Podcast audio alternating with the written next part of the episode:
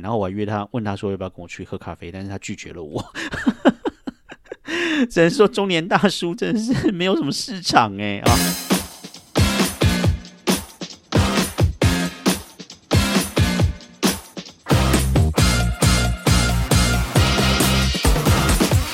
欢迎收听纽约怀特大叔日志。大家好，我是怀特大叔。纽约怀特大叔日志是单身生活在纽约的一位中年男子啰嗦碎念型的个人 podcast 频道，分享我在纽约生活大小事，还有个人带有独断与偏见的小想法。喜欢的话，请五星好评加订阅分享，并且追踪我的 Instagram，连接就在底下哦。哎呦，大家这周过得如何呢？欢迎回到二零二四年三月三号的纽约怀特大叔日志，这一集是我 podcast 第二季的第十一集。那因为我是上个礼拜四到纽约嘛，然后礼拜五开始上班，然后过了一个周末，这一周呢算是我就是回来以后完整的上了一个礼拜的班，这样子五天这样，甚至觉得哦强度很强，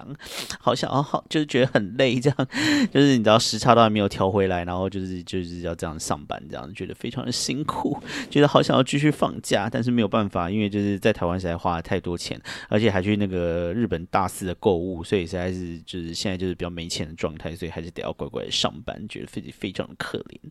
而且呢，啊，大家不知道有没有这种经验，就是你如果有时差的话，你的早上就会很早就起来了，可能就是两三点，然后三四点，可能你就会醒了，这样，然后就睡不着了，这样子，然后你就会觉得好像早起是一件很简单的事情，这样。但是等到你时差调回来的时候呢，你又要回到就是早上七点七点半起床的生活，你就会觉得每天都非常的痛苦，很想死。那现在就是大叔，就是时差已经超。差不多调回来了，所以又回到那种早上起来的时候会觉得很想要屎的一个状态，这样子。但是没办法，上班族社畜人生就是这样子，完全没有办法改变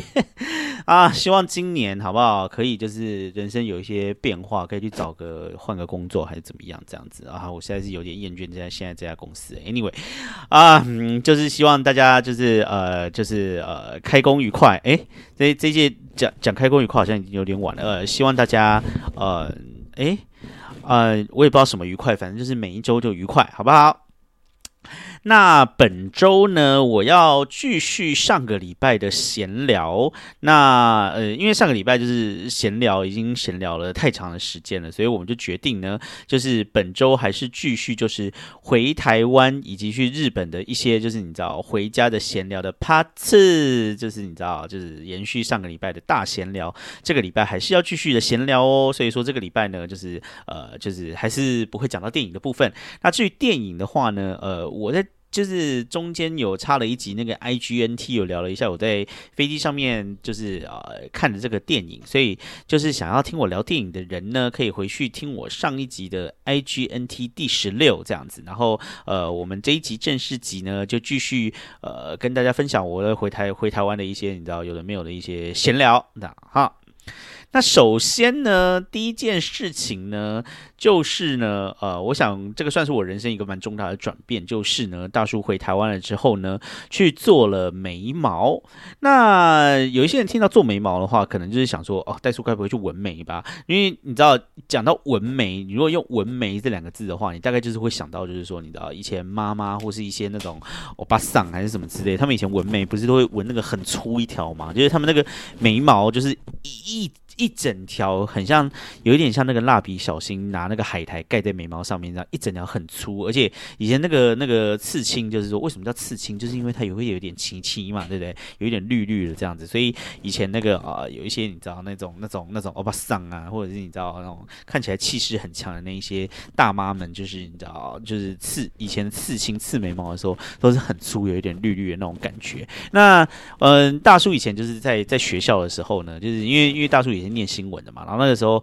呃，我们那个采访写作的老师啊，是一个那个联合报一个很资深的记者这样子，然后他就是一个非常非常，就是你知道，整个人看起来气势非常强的一个，就是你知道妈妈大，就是一个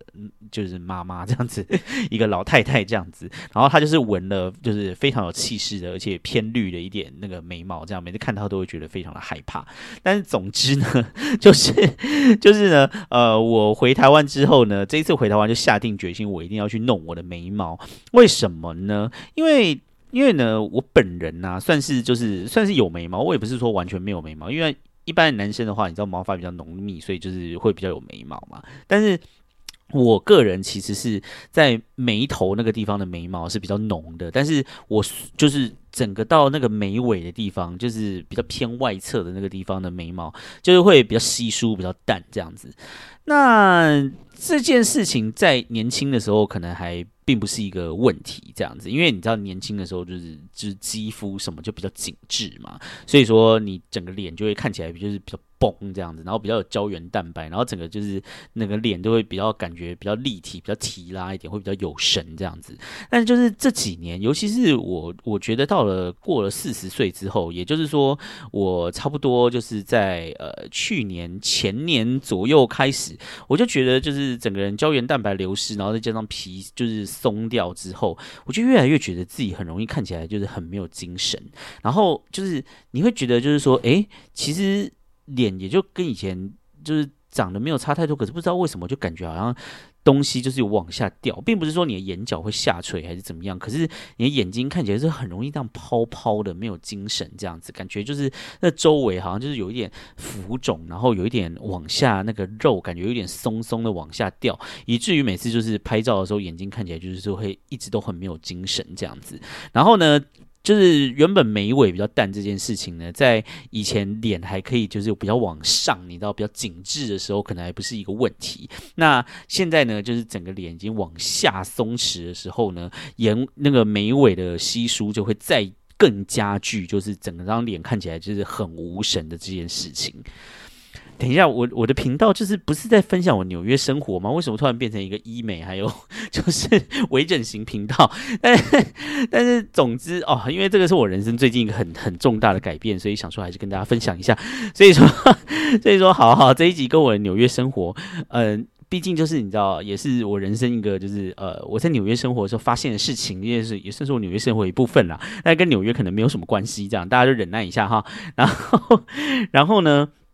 嗯，所以呢，我我就是就是这一次呢，我要回台湾之前，我就下定决心，就是说我回去一定要去弄我的眉毛，就是至少要把我的眉眉毛弄得就是比较浓这样子，然后眉尾比较淡的部分也全部都把它补起来，这样。所以呢，我就开始做了一些功课，这样就是说现在那个眉毛好像就是呃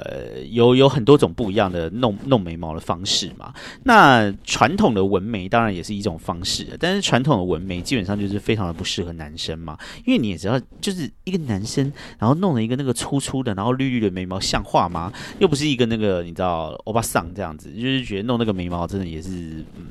嗯，不太适合这样。但现在就是有一些那种非常多的那一种新式的这种各式各样的那种眉毛的方法，比如说就有一些什么雾眉呀，然后有一些什么飘眉呀，什么什么什么眉，各式各样的眉就对了啦，这样。然后呢？我就去做了一下功课，然后就后来发现呢，就是好像就是说那个呃，有一种叫做飘眉的，这样那个飘美的话呢，它就是跟以前传统的那个那个呃，就是这个纹眉其实也都是一样是刺青啊，就是说它还是还是有那个刺青的部分在，只是说现在那个呃飘眉的那种那种那种技术啊，它可以做到就是说它用。机器去帮你塑造一个形，这样子，然后塑完一个形之后，它的那个眉毛是可以就是一根一根的这样子，然后把它做成比较立体感的刺青，这样就是它刺青的时候，它是每一根会有不一每一个每一个每一个刺青，就是它一根一根眉毛这样刺嘛，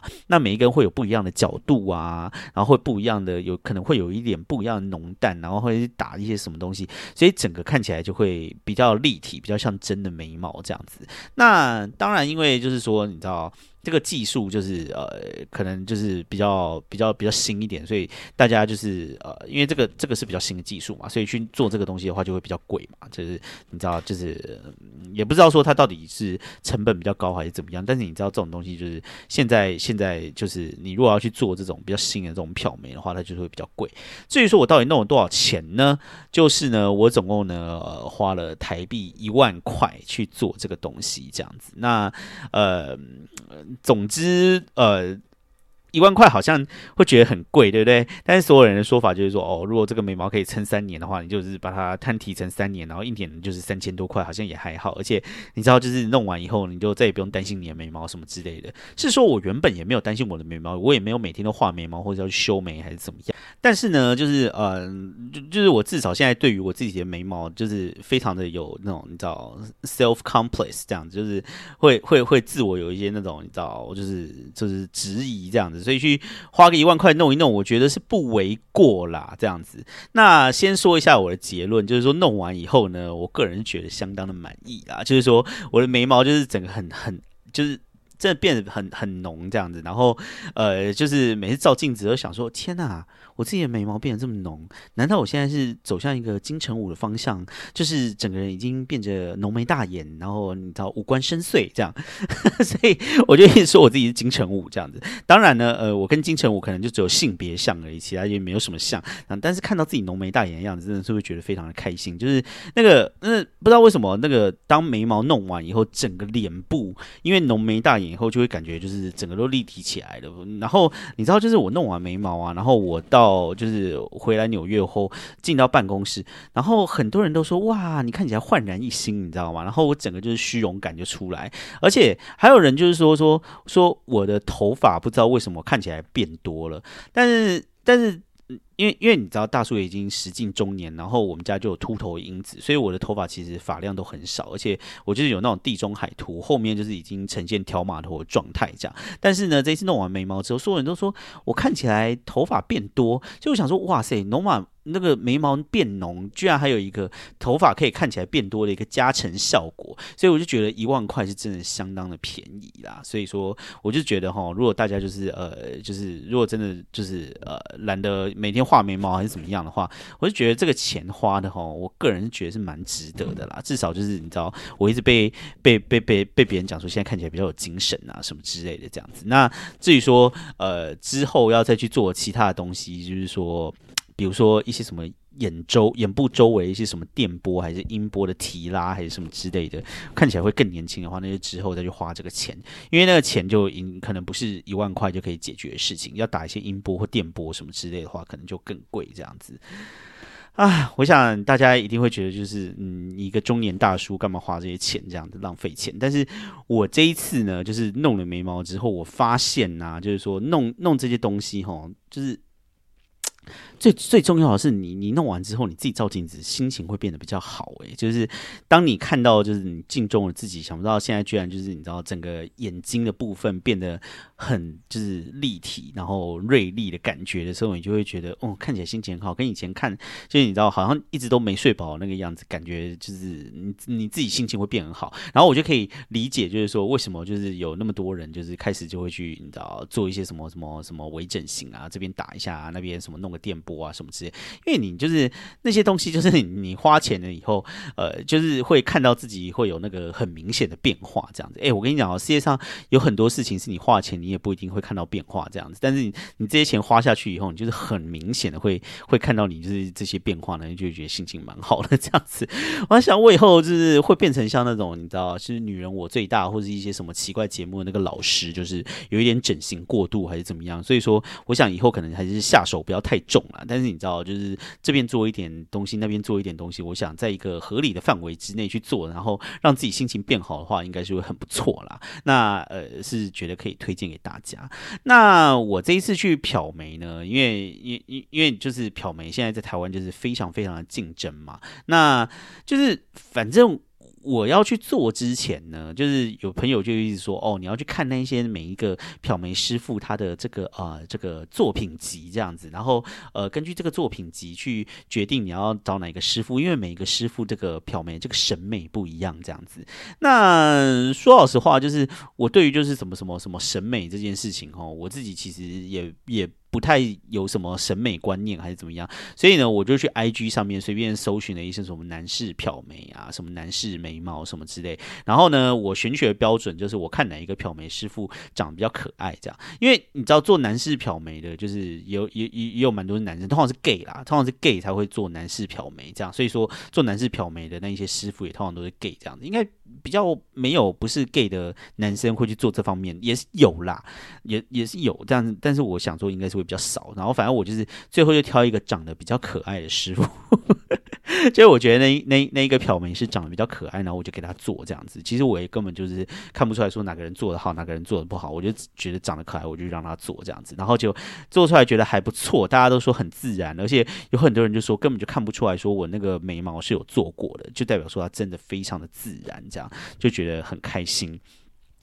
那漂眉这个东西呢，就是你如果去的话，可能就是要花大概两到三个小时的时间，然后躺在那边，然后因为它刺青嘛，所以你就会觉得说它就是会在你的那个眉毛上面，然后就有点像刺青一样这样子，这样哒哒哒哒哒这样子打在。就是有那个刺青这样在在你上面这样的打，在你上面这样刮这样，但是因为它会上一点点的麻药，所以说你的眉毛那部分是会有一点麻醉的状态啊，所以也不会到太太痛这样子，基本上是应该算是不会痛啊。你如果真的觉得开始痛的话，你可以可以跟他讲说，可不可以再多一点点麻药，他们就会上那个麻药软膏这样子，所以整体来讲其实并并不会到非常的痛这样子。然后纹完以后呢，就是也是非常的自然这样，所以说呢，我觉得如果说呢，你想要让让自己看起来就是整个五官变立体的话呢，呃，就算是男生，我也觉得是非常的推荐大家可以做漂眉，但是前提是你要像我一样，就是说眉尾就是很淡这样子，然后就是你你的眉毛如果本身你就是一个浓眉大眼，你本身就是蜡笔小新的话，那你去做也没有用嘛。你是要像我一样，就是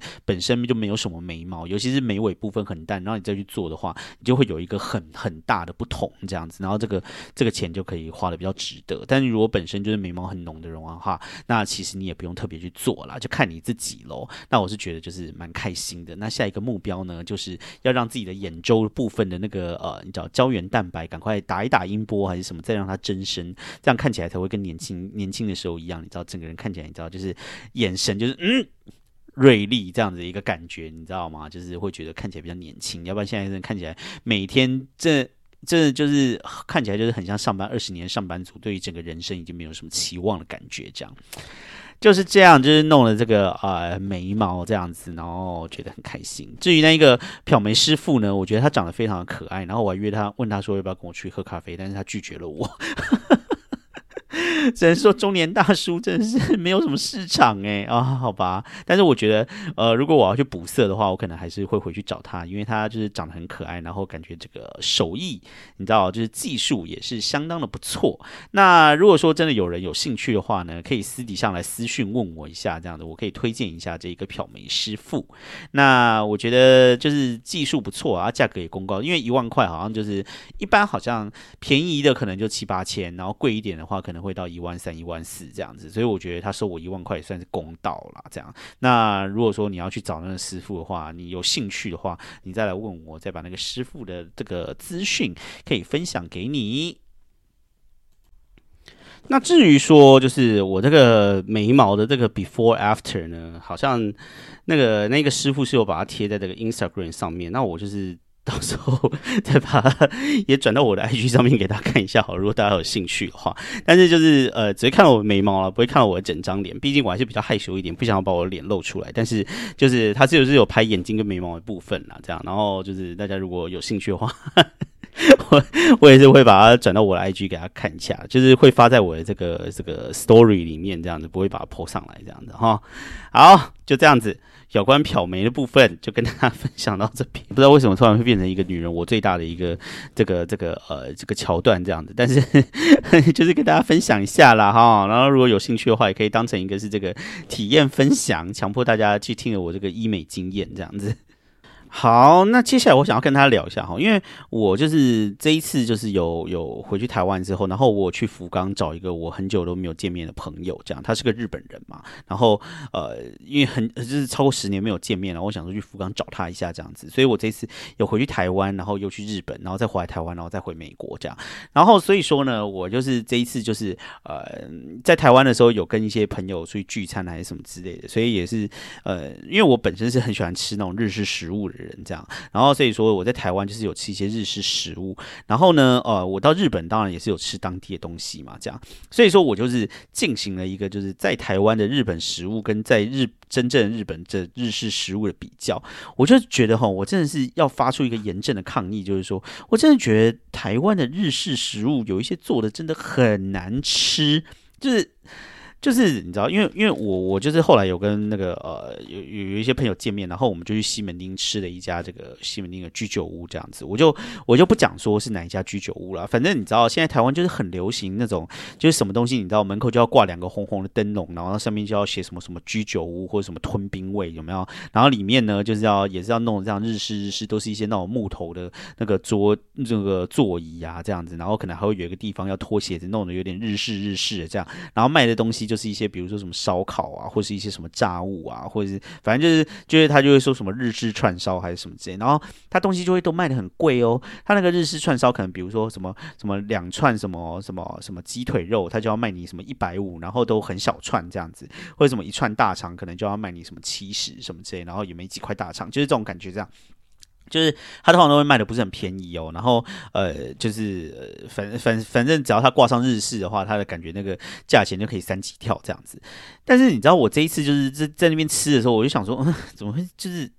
就就觉得东西就是做的不好吃。第一个就是他就做的很咸这样，然后。第二个就是，我觉得它的那个调味，并不是说所有的东西你只要加一大堆柴鱼就是日式这样，什么东西吃起来就是柴鱼味、柴鱼味、柴鱼味、柴鱼味这样子，然后感觉上也没有就是就是很好的调味这样子，反正就是可能加一些烹大师下去这样，然后他就说自己是日式这样子。那我就想说，我有一点不知道在吃什么。结果后来我就是到日本，然后呃当地的时候啊，有一天晚上我就自己随便去吃那个居酒屋，然后点了差不多的一些烤的东西什么来吃这样子，串烧啊什么，然后一吃我就想说哇。这个就是，而且我我甚至在日本的时候，我还不是点那种你知道很很很多颗星的，我就随便走进一家。后来我看 Google 上面评分可能也才三点七颗星还是什么之类的，但那个食物跟台北那个那个差别简直是可能不是一个等级的差别，可能是好几个等级的差别。我就觉得说台湾吼，你如果就是你真的要做日式食物的话，拜托你可不可以用心一点，然后就把它做的真的好吃一点。我也没有就是求说你真的一定要。做的很像日式食物或者怎么样这样子，但是你至少把它弄得好吃一点，不是要加一大堆很奇怪的调味料，然后弄得很咸，然后柴鱼味很浓，就叫日式，因为那个弄起来就真的没有好吃啊。但好像台湾人就是会非常的吃这一套，就是说哦，只要日式的东西就会就会你知道，就是呃弄得比较贵。比如说你一个那个呃什么烧肉便当，你就只能卖什么九十块，但是你如果讲说什么松板猪，什么烤松板猪便当，你就可以卖一百五十块，感觉就是这种道理。这样什么东西加个日式，然后好像就可以变得比较贵。所以现在一大堆餐厅通通给我搞一些日式还是什么之类的这样。那。我我我这一次回去的，就就真的有深刻的感觉到，在台湾的日式食物吃起来真的是不怎么样这样子。那我上一次回台湾的时候，我上一次回台湾的时候是二零二一年。我二零二一年回台湾的时候呢，那一次我其实因为因为因为三级嘛，所以我其实并没有真的就是在。在外面一直一直活动还是什么之类的，但是我上一次回台湾的时候，就是有稍微出去啊，就有发现说台湾外面现在真的到处都是日式拉面，这样就是拉面真的也是开了很多家这样子。那就是因为我本身其实没有说真的非常喜欢吃日式拉面，我觉得它很咸又很油这样子，我不太就是年纪大了以后就就没有。太欣赏那样子的食物，就是感觉吃的对身体很负担。你以前年轻的时候还蛮爱吃拉面，就觉得哦，他你知道做的就是你知道很有风情这样。然后但是。老了以后就发现说，其实并没有真的那么喜欢那些拉面的味道，这样子，只是会觉得说，我吃一碗日式拉面，觉得好像是一个很酷、很炫的事情。但至于说它真的有没有好吃，我就觉得好像也还是没有。就是我还宁愿可能去吃一碗馄饨面还是什么之类，可能还会比较开心一点。就是我觉觉得那种清汤的面好像比较适合我，但像那种日式那种浓汤头好像并不是很适合我。但是台湾就很多那种日式拉面，但是我在网络上面看到很多的说法，就是说很多的日式拉面来到台湾之后，也会变得比较没有那么好吃。但我是不明白原因是什么啦，因为我觉得日式拉面好像总而言之吃起来也是差不多那个样子，就很浓嘛，你知道？那那那至于说就是吃起来跟日本到底有没有一样，我就不知道了。这样子，那我这一次回台湾的时候吃这个日式食物给我的冲击呢是这样子哈，因为因为哈，其实呃。大叔我是非常喜欢吃日本食物的人，这样各式各样日本食物，尤其是像寿司、生鱼片什么之类。那就是吃这些食物哈，我在纽约的时候已经。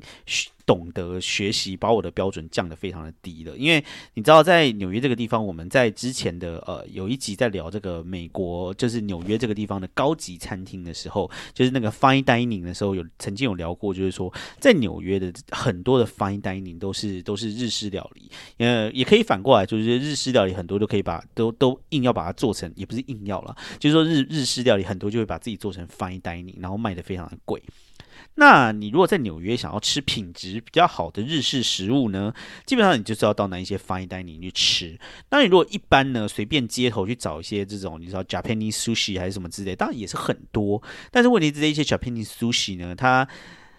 百分之九十九都不是日本人开的，那大部分可能都是其他亚洲国家人开的，比如说中国人开的，或者是有可能是台湾人开的，有可能是越南人或泰国人开的这样子。那这边的那个这个生鱼片呢，呃，它可能也是因为卫生或什么之类，感觉它就是一定要冻过，然后要让那些寄生虫没有办法就是呃繁殖还是什么之类的，所以感觉它那些生鱼片每个都是冻到就是你知道那个生鱼片都已经失去了它的灵魂这样。但是你说能不能吃也是可以吃啊这样子，但是你就会觉得说吃这些东西好像就是呃假节 K V 这样子，就是不是说它真正好吃，就是你喜欢吃日式食物偶尔叫来吃一点这样的这种感觉这样。那你如果真的要吃，就是你知道。有灵魂的日式食物的话，你就要花很贵很贵的价钱，可能每个人都比可能要可可能要个七八十块，甚至更贵，要超过一百两百这样子，你才能吃到品质比较好。比如说你生鱼片，你想要吃到有有灵魂的生鱼片，你就要花那个价钱，否则你就会吃到就是没有灵魂的生鱼片的这种感觉。这样，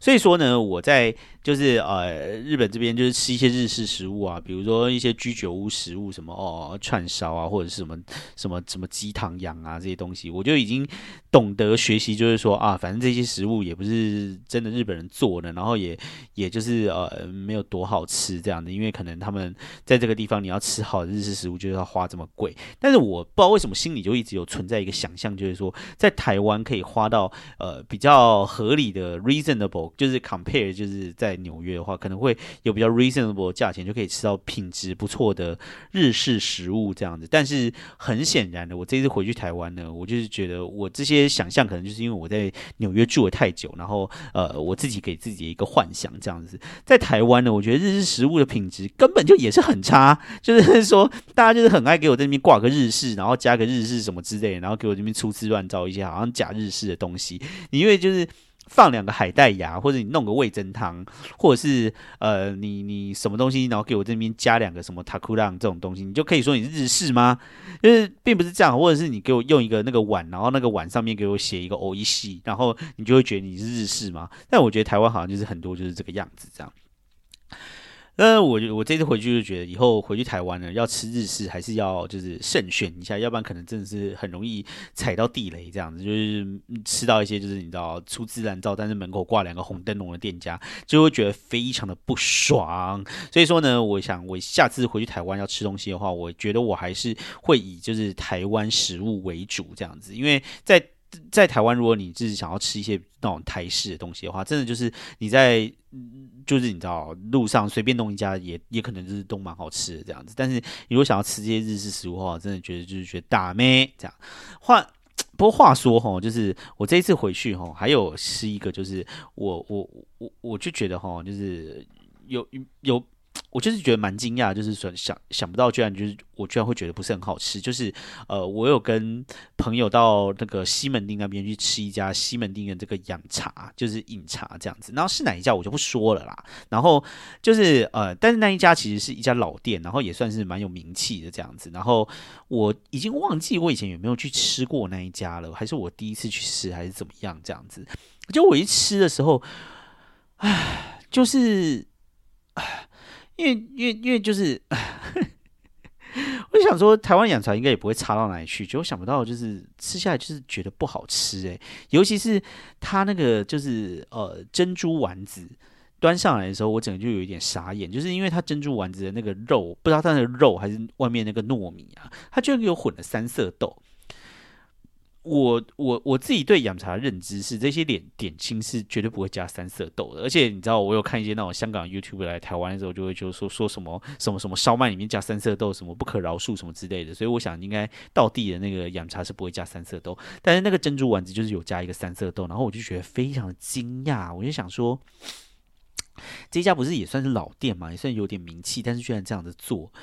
唉。话说哦，呃，就是嗯，我在纽约就是住久了以后，你现在都问我说，如果说是台北跟纽约哪一边的港式饮茶的水准比较高，我跟你讲，我会回答是纽约这边的水准比较高。为什么你知道吗？因为纽约这边的 Chinatown 其实以前有很多那个香港那边过来移民这样子，在呃八九零年代甚至更早期的时候，其实呃移民的主体都是香港、广东一带的人移民过来纽约，所以你如果到那个曼哈顿。那个 Chinatown 那边的话，基本上大家都是说广东话嘛。你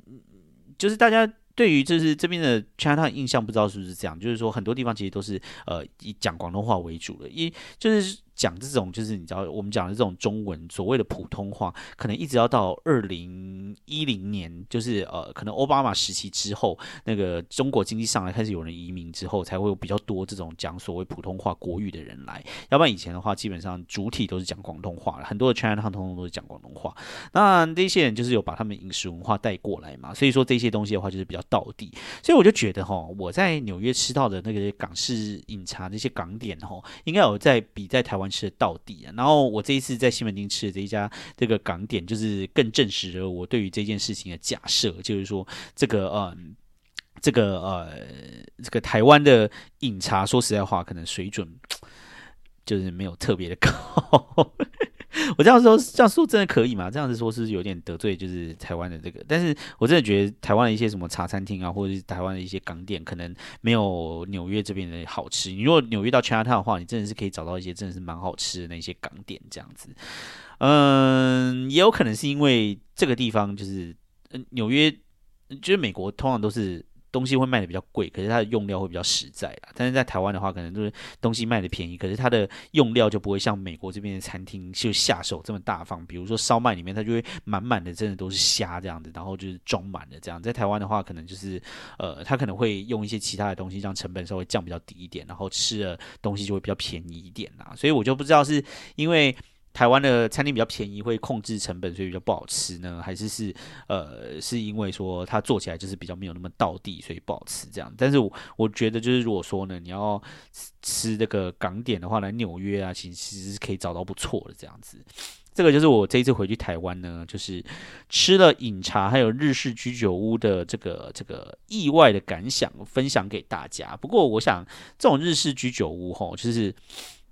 就吃久了，吃久了以后就会发现，就是说，你就觉得这些日式的东西做起来好像很简单，好像没有什么技术含量，但是它好吃跟不好吃，原来还是可以有差别的这样子。这是这是我这一次回去吃居酒屋的最大的感想。所以说呢，我觉得台湾吼，就是如果说。没有那一个技术能力去做那些日式的话，那你就可以做台式的居酒屋也不错啊。你知道台式也是有很多东西，就是下酒菜是很不错的啊。但是你也可以就是做比较高级的那种热炒摊，你知道热炒摊东西都卖的很便宜，都一百什么一百一盘，一百多一盘嘛。但是你可以把它做精致一点，然后你那那个。就是你知道，放那个屋内弄得把它就是漂亮一点的话，说不定也可以往这个精致路线发展。没有必要每次都挂两个灯笼，然后说自己是日式嘛。我的感觉是这样啦，就是说，我觉得台湾的热潮跟台湾的这个这种这种，你知道。配酒的这种菜的这种饮酒的文化，其实感觉上也是有一点发展的道路的。所以就是在这个地方鼓励所有这些台湾想要投入这一些这个餐饮业的这个这个呃大大先进或者是一些呃创业家们，不要一直想着就是要挂两颗日式灯笼。我到底是有多恨这个日式灯笼？但是我真的觉得台湾就是很爱挂日式灯笼，然后就卖很贵这件事情，我实在是受不了，好不好？好，那顺着这个居酒屋的话题呢，现在终于要讲了一下我这一次就是暌违了五年，然后再次去日本旅游的小感想。真的，呃，一直一直讲说要去什么看了什么这样子。那呃，其实也没有到三天呐，因为我是呃礼拜一早上七点的飞机，然后飞到福冈去嘛，然后到了福冈之后呢，呃礼拜一、礼拜二，然后礼拜三。一早十点的飞机我就回来了，所以其实严格只有礼拜一、礼拜二两天这样的，而且礼拜一你知道到到饭店，然后整个弄完的时候已经中午，所以在福冈活动的时间呢，大概就只有一天半而已，这样就是真的非常的赶。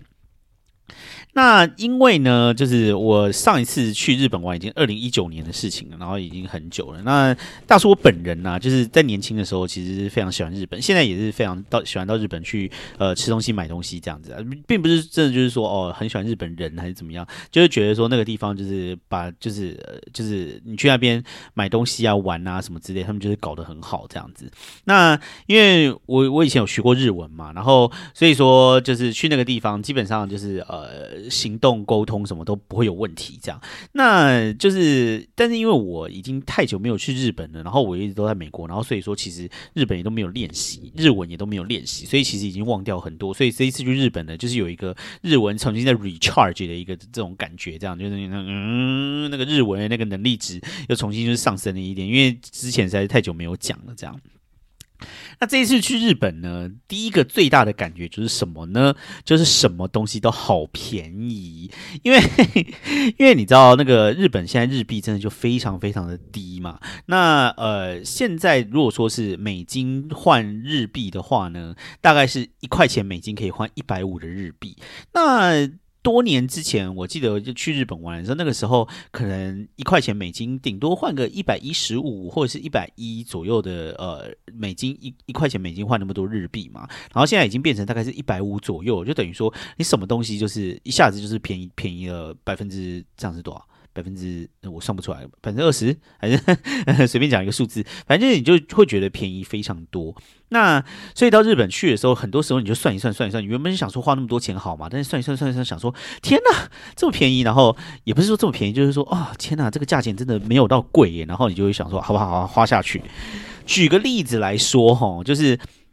如果说呢，你现在到日本的 Uniqlo 去哈，你如果你如果你是住在美国，然后呃，你到日本去玩，然后进去 Uniqlo，你你在抓 Uniqlo 衣服的时候，你简直就是闭着眼抓。为什么你知道吗？就是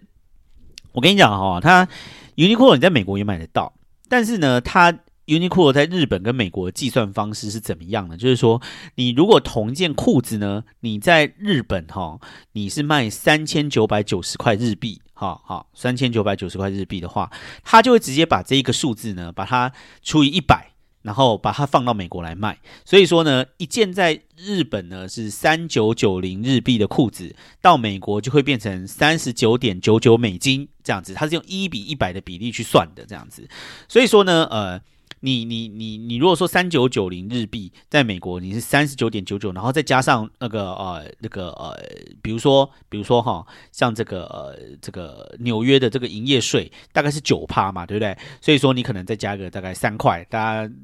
就算整个这样加起来，就是算好了，就算四十三点五块，四十三 forty three 呃 forty three fifty 这样子，四十三点五美金这样子，你一件裤子这样子，四十三点五美金的话呢，你如果就是说现在换，就是就是，哎，这怎么讲呢？啊，反过来讲好了，你如果就是一件一件裤子是三九九零美。呃，就是三九九零日币的话，就是三十九点九的美金，对不对？然后再加就是变成四十三点五。天呐，我现在到底在算什么？但是你三九九零日币，好，三九九零日币的话呢，现在直接把它换成美金是多少钱呢？答案就是二十六二十六二十六，这是什么奇怪的那个二十六点五八二十六点五八美金？就是说，你同一件裤子，你在日本买换算成美金的话，你只要二十六点五八。可是呢，你在纽约买的话，一件美金要四十三点五。这样，二十六点五跟四十三点五，这样是多少？我们用二十六点五除以四十三点五，就等于说呢，你什么东西好你。这是这个 Uniqlo 在美国，你的预设，你走进去店里，就任何的东西，你都是美国价钱打六折，直接这样买。你是什么东西都是都是都是六折的话，你还不闭着眼睛拿吗？什么东西就是都好便宜，你就觉得说，天哪，我在美国拿拿拿得到这个价钱啊，便宜便宜便宜，什么都便宜，什么都便宜。所以你在抓抓东西的时候，就这样抓抓抓抓抓抓抓抓抓。然后如果就是在日本那个地方，你看到东西还有特价的话，你更是就是完全都不用思考，这样你就会想说，但是日本 Uniqlo 真是便宜到有剩呢，所以你根本就不会去思考它，就是说，呃，现在价钱多少？你你如果把它拿去跟美国比较的话，你就会觉得真的是太便宜了。而且其他任何的东西也是这样，比如说哈，比如说在日本这个地方，就是不知道大家有没有很喜欢，就是吃饭的时候加一个东西，就是叫做七味粉，就是那个七味粉哈，在在纽约现在一一个七味一罐那个七味粉红红的那个小罐的七味粉的话呢，大概是差不多啊，差差不多，如果你去超市买的话，平均。大概就是差不多要二点五到三块美金这样子，但是呢，你在日本可以买到多少钱呢？比如说一百五十块日日币这样子，一百五十块日币的话，现在就是大概是一块钱美金，就等于说你那个七味粉呢，就是美国的价钱呢是那个呃，在日本的二点五到三倍这样子，所以你在日本的话，你还不就是闭着眼睛抓什么东西就闭着眼睛抓这样子，所以。第一个感觉呢，就是真的觉得说日本的东西好便宜哦，难怪现在台湾大家通通都要去日本，因为你日本现在就是什么东西换算下来，就算他们现在的营业税加的比较贵，然后你什么东西换算下来还是就可以很便宜，而且外国人就是你知道买多了还可以退税，所以我在日本真的就是买买起来真的就是非常的失心疯，什么东西就是超级大买特买这样子，很可怕。那除了这个日本的东西很便宜之外呢，这一次呢也彻底的又感受到日本那个地方的服务到底有多好这样子。因为哈，我是一个非常喜欢买皮鞋的人，所以我就是嗯，就是就是到日本的时候就会一直买皮鞋，因为。因为你知道，这个亚洲人的脚的那个形状，其实跟欧美人的形状是有一点不太一样。亚洲人通常那个脚底板比较宽嘛，对不对？那欧美人的话，他们的就是脚通常是脚底板是比较细长的这样子。所以你如果在美国这边买皮鞋或者买其他鞋子的话，你常会遇到一个问题，就是说他们那个楦头会做的不够宽。然后你如果运动鞋的话，可能还好，你就买大一个尺寸啊，还是什么之类。但是你如果说是皮鞋的话，通常你就是会买的稍微比较合一点嘛。那如果它楦头不够宽的话，你的小拇指那边就会很痛，还是怎么样？所以，呃，去日本那边，他们就出很多，就是针对亚洲人脚脚的那个形状出的那个皮鞋，这样很多日本的牌子，其实就是它那个皮啊，就是呃，就是又又软又好穿，而且楦头又很符合符合亚洲人的脚型，这样，所以就很不错。那这一次去日本在买的时候呢，就觉得他们的服务真的好好哦。就是说你在那边试鞋子的时候啊，他们那个服务服就是那个店员什么，真的就是会这样子蹲在你的脚边，然后就是帮你这边递鞋把，然后呃帮你就是把鞋子放在你旁边，然后帮你穿啊，然后你脱下来的鞋子的话，还会帮你摆整齐啊什么之类。你会觉得他们真的就是服务真的很好，而且嗯就是。我记得我我去那个地方，然后因为我就是穿着运动鞋，然后运动袜进去嘛，然后要试皮鞋的时候，然后就是因为运动运动袜就是比较厚嘛，但是皮鞋的话，你通常不会穿这么厚的这个这个袜子去穿皮鞋这样子。那每一家店都会都会说，那要不要帮你准备一个那个袜子？这样他们就是有那种。薄的那个袜子，这样，然后他们就拿一双新的那个薄的袜子来给你，这样子，然后，当然他们他们拿来给你之后呢，还会把那个袜子打开以后，然后还把那个袜子就是。就是你知道，他手会帮你把那个袜子这样卷卷卷卷到你刚好可以穿的那个那个那个那个样子，然后再把它拿给你，然后就可以直接穿上。我不知道，我不知道你你你懂不懂那是什么意思啊？反正他就是就是什么东西，他们就是就是就是会帮你这样子弄得好好的，这样你就会觉得说，哦，买东西买起来真的是爽感很够，因为他们的服务就是真的很好，可能。可能可能再加上我和还是会讲一些日文吧，所以跟跟他们聊一些天啊还是什么之类的。然后呃，他们对台湾人也通常就是会比较友善这样子。然后你如果跟他讲说哦，你台湾人来这边玩啊，或什么之类的话，他们就是会会真的是会蛮友善的这样。然后所以就觉得就是在那边购物呢，真的是会觉得很开心。呃，而且而且我觉得在日本购物哈，就是说。它跟台湾购物又有点不一样，就是说，在日本购物，他会进去的时候，他就会说“伊达山伊马塞”这样子，就是说欢迎光临这样子。然后你进去之后呢，其实他不会一直在那边紧迫盯人，这样，就是他他他，你就是跟他就是笑一笑，点个头之后，你在那边逛逛逛逛逛，他就不会理你这样子。然后直到你叫他这样子，那这个东西就是你在台湾有的时候逛街的时候啊，比如说你去那个百货公司里面还是什么之类那边逛街的时候，他们那边就是。有一些店员他就是会一直跟你说啊，这个新上架的啊，这个怎么样啊，现在都有打折或者怎么样，你就会觉得说哦，可不可以不要跟着我这样？可是在日本就是。呃，逛街的时候就是比较不会有人理你，其实我是觉得蛮不错的这样子。但是我跟你讲，在在在美国这边其实也是不会有人理你，但是美国这边就是有一点太不理你，就是说你美国这边就是呃，你就进去，然后嗯，他们可能也是会跟你打个招呼，但是你就会想说，哎，怎么都没有人来。就是都都没有人，然后你有的时候就是有问题的时候，你也找不到人问，而且更重点是说，有的时候你找到人问的时候，他可能脸还很臭，然后或者是跟你就讲说，哦，就是架上的没有就没有这样的，很长都是这个样子，他们也不会就会就是不会跟你就是讲讲说，哦，我再去看看有没有或什么之类的这样子，反正美国就是一个就是。棒骨假操这样，就是你如果去百货公司逛的话，你常常会觉得就是说，你好像就是呃，就是自己在那边逛这样，然后然后就是你好像觉得没有店员，然后你自己试啊什么之类的，然后试完之后你就自己拿去结账，都不会有人服务你哦。但是那在美国这边的好处就是说，你你拿个上百件一直去试也没有关系，因为根本就没有人会看着你这样子。所以说，你如果到美国的百货公司，比如说是 Macy 啊或者什么之类的，或者是比较更低阶一些，像什么 J C Penny 啊或什么之类，你去逛的时候，你就会看到架上常常被大家。弄得很乱，因为就没有店员在嘛，你知道。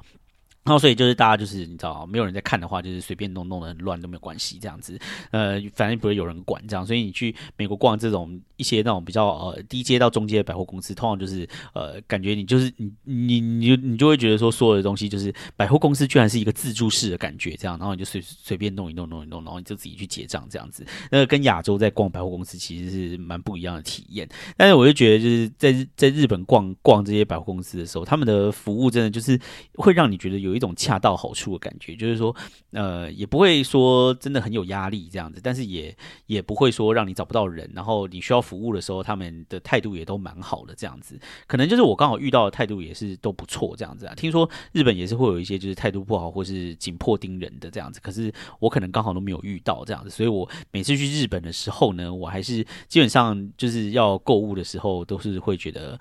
蛮蛮蛮购物的，购的蛮开心的这样，然后到最后就是会买一堆有的没有的东西这样子。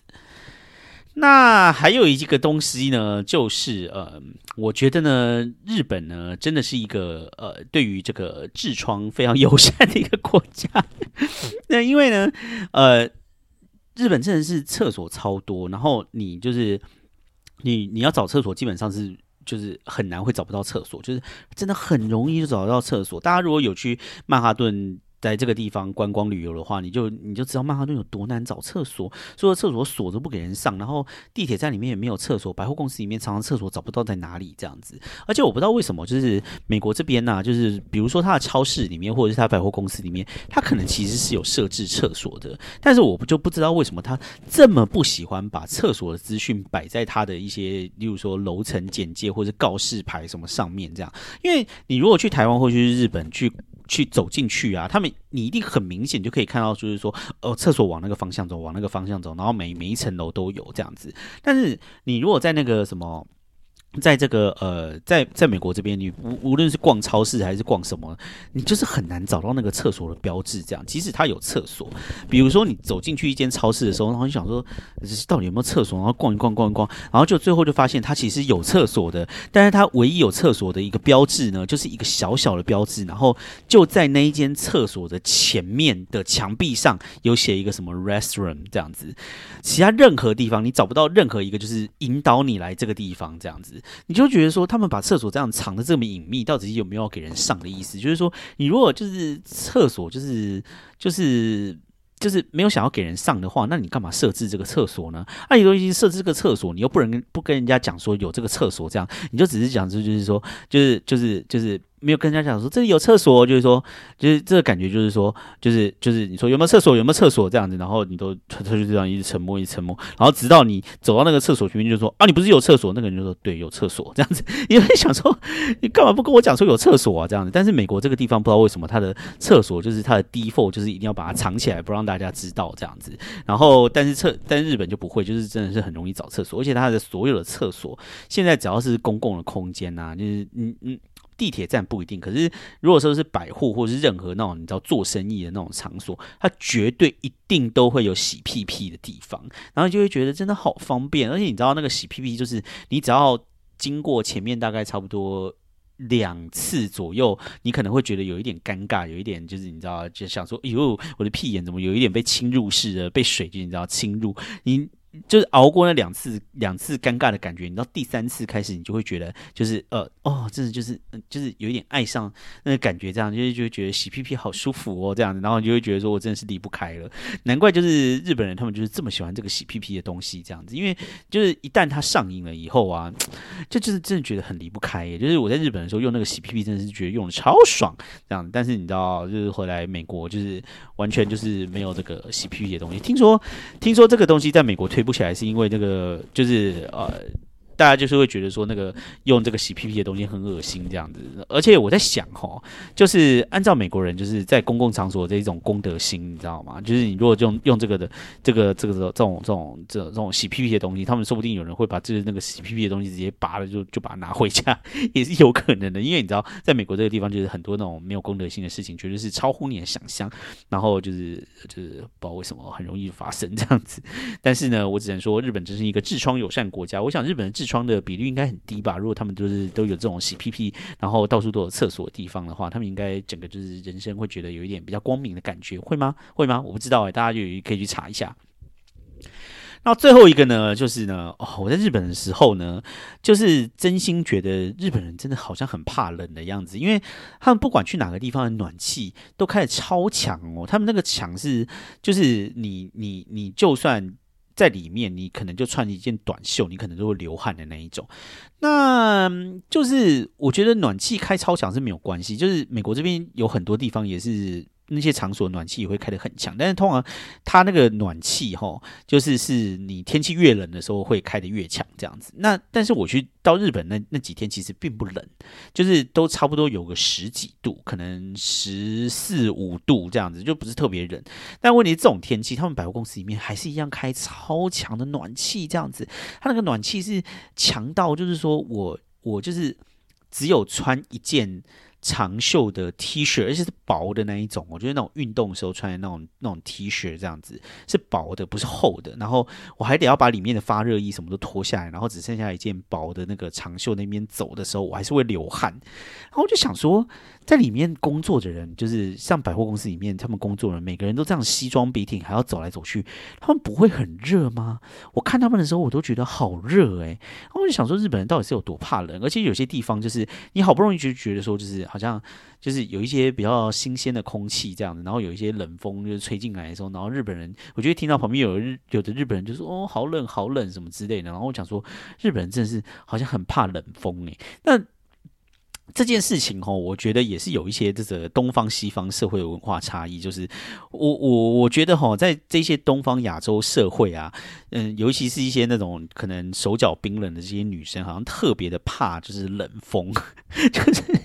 我就是很多女生真的会很怕，就是就是就是在冬天的时候，她们都会很怕有风吹进来，这样她们就也一定要待在一个就是很温暖的地方，这样然后不可以有一丝的冷风，这样。因为我人生中遇遇过几个，有好几个女生，她们都是这样的，很。怕有一一点点的那个冷风，她们就很怕冷空气这样子。但是我跟你讲，这这个事情就是就是在在在美国基本上吼，就是就是你如果说冬天暖气开太暖的话，大家就一定会大抱怨，然后就是他们会就是。开门，然后要让冷风整个就是这样灌进来，这样，然后他们就是很喜欢有一些冷风这样吹进来，这样子，不像在在亚洲，好像有很多人讨厌冷风这样子，所以，呃，我就我就觉得这个好像也是有有一些这种文化差异，还是感受上的差异，我不知道这个是先天亚洲人的体质比较虚寒呢，还是这个是后天教育下的成果这样子，反正我就觉得就是。那个呃，美国人好像非常的喜欢，就是温度比较低一点的地方这样子。但是我觉得亚洲人，有人像日本人，我在日本的时候就常常觉得他们好像有很多人就是非常不能接受，就是任何地方有有吹到冷风这样，有吹到冷风，他们就会整个就是觉得很害怕这样子。嗯，有一点奇怪的文化观察，但是我就觉得这一次去日本的时候，我常常都觉得好热好热，但是旁边的人就是没有觉得很热，这一点这一件事情让我觉得很惊奇。这样子，我就想说，日本人到底是有多怕冷啊？而且你知道，同样的温度，因为台湾没有暖气嘛，你知道，所以说在台湾的话，你不至于会觉得这么热。但是在日本的时候，我常常会觉得热死，就是全身满头大汗的那种热，这样子要不断要拿那个卫生纸擦汗的那一种热，这样子，我就想说。就是日本人还真的是很怕冷呢。好的，以上大概就是我在日本的一些。就是啊，见闻啦，这样子，还有还有，就是你知道，很久没有去日本的时候，然后有一些文化观察，算是文化观察吗？我也不知道。但是就是好像也没有什么太多可以讲，毕竟我在日本活动的时间只有一天半而已，所以就是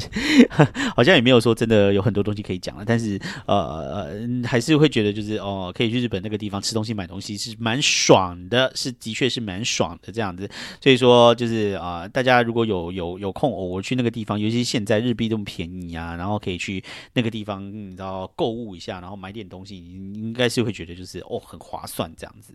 我在想，呃，如果说我今年还有机会再回去亚洲的话，我一定还要再去日本一下，你知道，就是如果日币还是这么便宜的话啦，你知道。最后呢？哎，再跟大家来分享一个小故事哈，就是呃，我我这一次呢，就是因为因为我这一次就是又从美国从美国回台湾，然后又去日本，然后又从台湾回美国嘛，所以我搭了非常多趟的飞机，所以我在上面就是除了看了很多电影之外，然后中间也是有看了一些，就是有一些飞机上面不是会有一些小短片吗，还是什么之类，然后我就看了一个东西，是有一个就是。他好像是这个这个这个 Chinese American 这样，他就他就是一个这个华裔的一个美国人的一个女生拍了一个电影，然后呃呃拍了一个类似像半纪录片，然后就是类似那种旅游生活频道的东西，然后就是在讲说他们家从小就是什么开什么外带，然后外卖，然后他从外带外卖的文化找到自己什么文化的根、文化的 roots 什么这这些东西这样子。那我在那边看，因为它就是一个类似那种旅游生活频道或者什么这些小短片嘛，所以大概就是三十分钟之内就结束了。所以我就是快降落的时候，我忘记在哪一个飞机、哪一班飞机上面看，但是就是快要降落的时候，我就把它点开来看一下。然后有一件事情就引起了我的好奇，就是说。就是说，因为他他也是一个这个 Chinese American 这样子，然后呃，他就在里面就是提到，就是说哦，他他他小的时候就是在一个 white dominant，就是主要是一个呃。都是白人的社区里面长大这样子，然后因为他从小就是旁边都是白人，然后他就是一个 Asian，然后呢，他就会说呢，呃，as I grew up，对不对？然后他就说啊，I was I was 什么什么 shame，什么什么什么 as a Chinese American 这样子，I feel shame as Chinese American 这样，就是他觉得就是说跟别人不一样，他是一个 Asian American，觉得很丢脸这样子。嗯，我我我我就是不知道啊。因为我自己的成长经验就是跟他们完全不一样嘛，我就是在台湾长大这样子，然后但是我就觉得就是说，在在，我我我就开始反思一个问题，就是说，在美国这个地方长大，然后是一个这个 Asian American 这件事情，到底是有多丢脸哈？就是如果说有有这种 A B C 或是 Asian American 什么之类的，可不可以来分享一下这件事情到底是有多丢脸？为什么就是是一个是一个 Asian 就会很丢脸呢？而且这件事情就是好像。你如果去网络上面，你非常非常容易找到一大堆片段，就是说哦什么什么哦什么 as a grew up being an an 呃呃什么 as a 什么什么 being American 呃不是不是 American being an Asian I feel shame 什么 being 美呃 Asian 什么之类的这样，好像每一个在这边长大的这个这个这个 Asian American，他们都觉得好像 being Asian 是很丢脸的一件事情。我就想，我就想说，到底是有多丢？我我真的我是真心没有办法理解，就是说，就是在美国这边，只要是亚洲亚洲人，就会觉得很丢脸。这件事情到底是一个什么样的感觉？这样子，然后我就常常就是觉得，就是说，就是就就。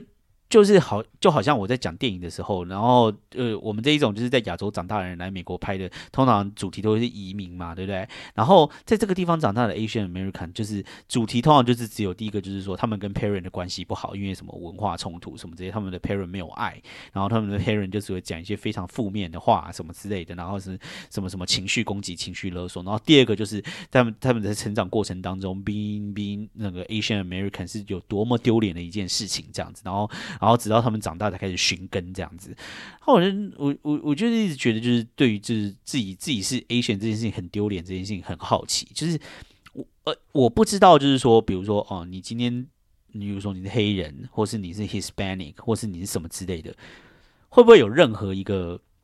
其他的族群会觉得自己很丢脸？但是。我就是很常听到说，Asian American 就讲说，我长大的时候自己是 Asian American 这件事情很丢脸这样子。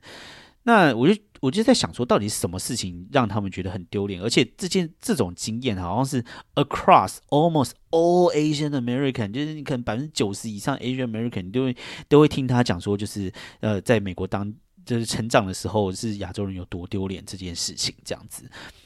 我就觉得到底是有多炫啊！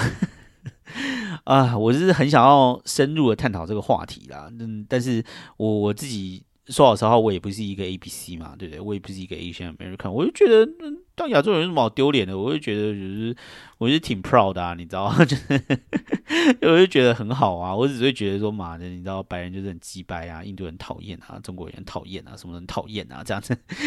但是，就是我没有觉得我自己是亚洲人很丢脸，但是他们就会就就就是会一直探讨，就是说他们好嘛，爱别人一截啊，什么之类的。我在这个地方就是通常不会有这种感觉，但是。有一些人来到美国这个地方的时候，好像的确是在白人面前会觉得好像自己矮别人一截这样子。我觉得这个是没有必要的。嗯，就是就是，唉。反正我就觉得，就只是文化的不同而已，并没有什么什么孰优孰劣这样子。而且我也常常都觉得，就是比如说其他族群有一些文化其实是没有亚洲文化好的。我是是相当的以自己自己本身的这个亚洲的文化为为荣的。当然，就是亚洲文化有不好的地方啊，但是我我并不会一面一味的就是去会觉得就是说，好像我们哎别人一解，或者在他们面前因为英文不好啊或者什么之类，然后就觉得好像很 shame，我就是外国人还是怎么样这样子。虽然说这个这个国家。对外国人就是没有那么友善嘛，也是蛮击败的这样子，可以感受得到外国人在这边压力，但是我不会觉得丢脸啊，所以我就是就是哎，反正 anyway 就是想要跟大家。探讨一下这个事情，然后不知道大家有没有什么样的一些呃回馈，可以再跟大家分享一下。就是说，到底为什么，尤其是这个 Asian American 这个族群，就是亚裔美国人这个族群，老是会对自己的族群认同感到这么负面呢？会不会有一些人可以分享一下这个经验？也可以欢迎跟我讲一下。就是我在看很多很多这个亚裔美国人在这个地方讲到自己成长的经验的时候，这一种羞耻感或者丢脸。感哦，往往都是一个这个挥之不去，他们在成长过程中的一个非常负面的一个经验，这样子。但是我就是不知道为什么，就是第一个就是不知道，特别是不是这个族群才有这个现象；第二个就是到底为什么这个族群会有特别有这个现象？如果是这个族群才有的话，因为感觉好像其他的。其他的族群的人都很有自信啊，你知道，就是你知道，Hispanic，yeah，酷这样子，你知道。但是为什么 Asian 就是这样？哦，好丢脸！为什么我要是 Asian？为什么我不跟别人一样是白人？这样子，大家如果有一些什么样的这个分析，或者是有什么一些个人体验，不用是学术式的研究，你个人的体验也可以，都欢迎跟大家跟来这边跟大叔分享一下，好吗？好，那今天就是又是一个这个闲聊集。那今天的闲聊就差不多到这个地方了。那下一集的话呢，我想就可以就是回归，就是呃正常的纽约生活，应该开始就是会有一些这个呃纽约的话题跟大家可以跟大家来做分享了。这样子，嗯，不会就是一些就是这种番番外篇。下下个礼拜应该不会有台湾 Part Three 吧？因为 Part Two Part Two 已经差不多了。好像我回台湾的很多事情也已经讲的差不多，这样该分享也都分享了。这样子，所以下个礼拜呢就会回归正常的这。个呃，美国的纽约的生活日志，那希望大家都可以比较期待喽。那最后就是再次呼吁一下，就是如果你还没有订阅我的 IG，还没有订阅我的 Podcast 频道的话，欢迎都订阅起来，然后五星五星留言，然后呃这个五星的好评，帮忙那个在在底下这个呃这个这个点一下五星好评。然后如果说呢呃你还没有订阅我的 IG 的话，也赶快订阅起来，然后也欢迎在底下留言跟大叔互动。那呃如果说呢你很喜欢这个频道的话，也分欢。欢迎分享给你的旁边的朋友，大家一起来收听。那呃，最近的收听率好像比以前有在更稍微好一点点。说说好一点点，也是说每一集可能从五十，但差不多增增加到可能差不多八十左右这样子。不过呃，算是有一个这个往上提升啊，一点点往上提升，所以非常的感谢大家持续的支持跟收听这个频道，也希望呢大家可以继续支持哦哈。那这个礼拜的呃 p a c k a g e 就到这个地方。那希望大家下个礼拜都有一个美好的一周。那我们就下周再见喽，拜拜。